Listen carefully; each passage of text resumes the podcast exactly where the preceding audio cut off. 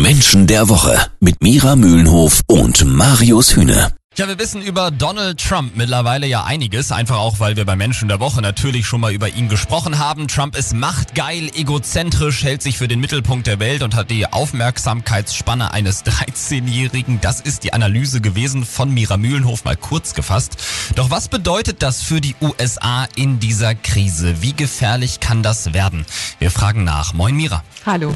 Mira, los ging alles damit, dass Trump Corona als Verschwörung der Demokraten abgetan hat und der Meinung war, das Virus sei nicht gefährlich. Wie kommt man überhaupt auf sowas? Auf diese Idee kommt man, wenn man ein überzogenes, ein überhobenes, könnte man sagen, Selbstbild hat. Und mhm. das äh, ist ja bei Herrn Trump eindeutig zu beobachten. Hm. Also wenn man selber das Gefühl hat, ich sitze auf dem Thron, dann ja. gibt es ja nur in seinen Augen Feinde, die ihn da runterschubsen wollen. Das heißt also, der König sitzt auf dem Thron und passt auf und sagt, oh, da gibt es ganz viele böse Kumpels, die wollen dahin, wo ich hin will. Mhm. Und die haben alle Methoden drauf. Und äh, so kommt, äh, kommt dieser Eindruck, so erklären sich die Verschwörungstheorien.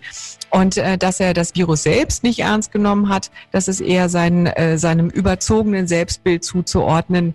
Äh, ich bin der Herrscher der Welt und ein Virus kann mir und andere nichts anhaben. Nun hat er mittlerweile eingesehen, dass es das Virus gibt. Äh, denkt er denn wenigstens mal eine Sekunde daran, was er alles behauptet hat in den letzten Monaten? Schämt er sich wenigstens ein bisschen? Davon gehe ich nicht aus, weil Menschen, die eine Persönlichkeitsstruktur haben und da vielleicht möglicherweise auch noch eine kleine Störung drüber liegt, so wie bei Herrn Trump, äh, die sind nicht in der Lage, das eigene Handeln so zu reflektieren, dass sie zu dem Punkt kommen, oh, da könnte ich auch mal was falsch gemacht haben. Mhm.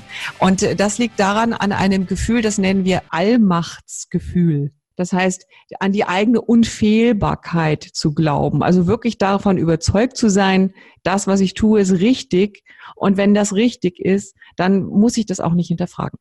Das Coronavirus hat ja mit Donald Trump was gemacht, was sonst nichts und niemand schafft. Es hat ihm quasi eine Grenze aufgezeigt, Mira. Leugnen ist ausnahmsweise mal keine Strategie. Was macht jemand wie Donald Trump in so einem Moment? Wie ändert sich seine Persönlichkeit? Bei ihm wird das Feindbild noch größer. Das mhm. heißt, er wird noch mehr versuchen, seine Macht zu verteidigen. Und genau das können wir ja jetzt beobachten.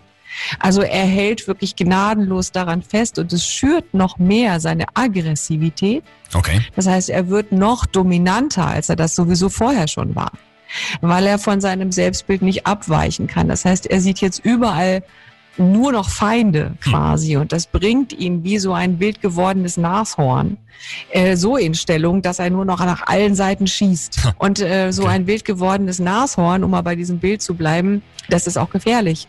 Das heißt also gut, ist diese Entwicklung im Moment sicherlich nicht. Du sagst gefährlich. Wie gefährlich kann das alles werden für die USA? Also aktuell verstrickt er sich ja immer weiter in Verschwörungstheorien, auch was zum Beispiel die Weltgesundheitsorganisation angeht.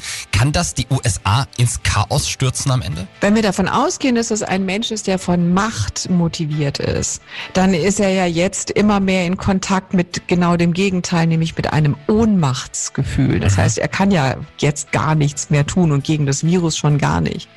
Es kann sein, dass er durch dieses Ohnmachtsgefühl äh, schon ein Stück weit aufwacht und merkt, er, er muss jetzt wirklich handeln, wenn er wirklich ein, ein Herrscher sein will, ein Herrscher, der sich quasi um sein Volk kümmert in solchen Krisenzeiten. Das wäre die eine Variante. Und die andere Variante wäre, dass dieses Ohnmachtsgefühl ihn dazu verleitet, zu Kurzschlusshandlungen zu kommen. Und das ist das natürlich, wovor wir alle auch ein bisschen Sorge und natürlich Befürchtung haben, dass genau das passiert.